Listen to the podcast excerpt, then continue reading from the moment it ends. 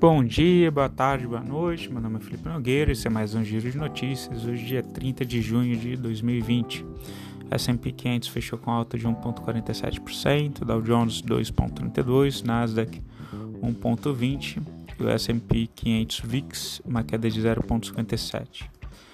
É, em relação à bolsa dos Estados Unidos, tá, seguiu o desempenho dos índices internacional, tá, é, dos índices internacionais né, puxados aí pelo desempenho das ações da Apple e da Boeing. Tá? Nos Estados Unidos, as expectativas para uma recuperação econômica junto com notícias de desenvolvimento de vacina acabaram animando aí o mercado.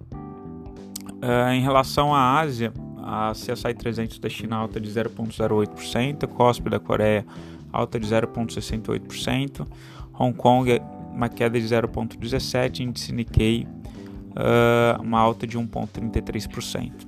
Relação à China, uma coisa que animou, começou em queda, depois fechou em alta, tá?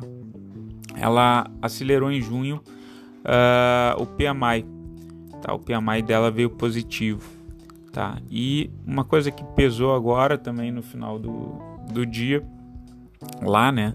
Foi que eles aprovaram aquela controversa lei de segurança sobre Hong Kong. E aí a gente vai ver como é que vai desenrolar o, o a guerra comercial entre China e Estados Unidos, uh, mas os Estados Unidos já tinha se manifestado de que não, não iria interferir em Hong Kong. Né? Vamos ver como é que, que vai ser isso daí. Em relação à Europa, o estoque 600 alta de 0,18, FTSE 100 da Inglaterra alta de 0,36, CAC 40 da França alta de 0,23, DAX 30 da Alemanha alta de 0,58%. A inflação do euro acelerou tá? inesperadamente em junho. Isso é positivo, porque aí indica que as pessoas voltaram a consumir.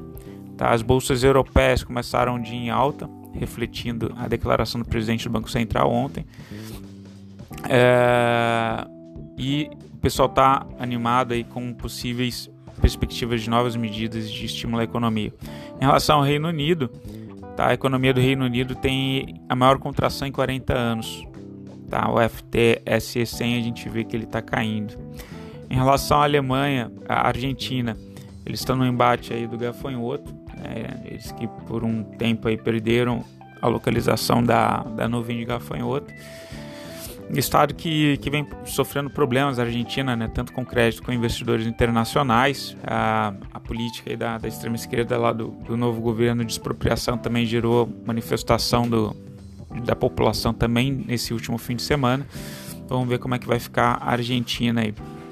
Em relação ao PIB, a gente teve um novo relatório Focus, e aí a gente tem uma previsão de menos 6,54% né, do PIB, uma contração então de 6,54% do PIB e uma previsão de 3,5% para 2021. Uh, em relação à Selic, foi revisito para baixo também, a gente estava em 2,25%, o pessoal agora está prevendo 2% para 2020, então possivelmente mais cortes aí de 0,25% na Selic, né? E uma previsão de 3% para 2021. Ontem o DI de janeiro de 2022 teve uma queda de 3 pontos base, fechou em 2,94. DI para janeiro de 2023, que é os 7 pontos base, fechou em 4,05. Aquela correlação inversa, né, que a gente sempre fala, ontem fechou na máxima quase. Uh, e dei para janeiro de 2025 caiu 8 pontos base, fechou em 5,75. Tá?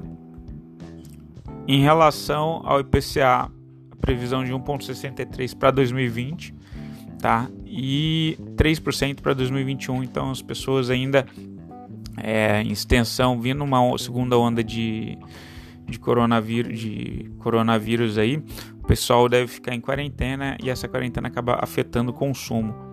Né? Em relação ao desemprego, nos novos dados mostram que a gente já tem 12,9% tá, de desempregados tá, no último trimestre encerrado em maio. A gente vinha de 12,2%.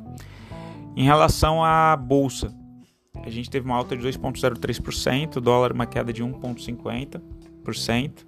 O minério de ferro estava com uma queda de 2,22%. O ouro, uma alta de 0,03%, está em 1.781 dólares e 75 cents a onça Troy. O petróleo, o WTI estava caindo 1,18, fechou em 39,23 dólares o barril. O Brent baixa de 0,70, uma queda de uh, 0,70, fechou em 41,42 dólares o barril. Em relação a, a notícias tá, corporativas, a gente tem o IRB, registrou um lucro de 13,8 milhões no primeiro TRI, uma queda de cerca de 96% em relação ao passado. Tá? A Centauro reverteu o prejuízo e teve lucro de 8,1 milhões no primeiro TRI, bem positivo. Uh, a Petro 4 iniciou uma nova etapa de divulgação de oportunidade, tá? conhecida como Teaser, dessa vez referente à venda da totalidade de sua participação em um conjunto de sete concessões de produção terrestre localizada na bacia dos Solimões, no Amazonas.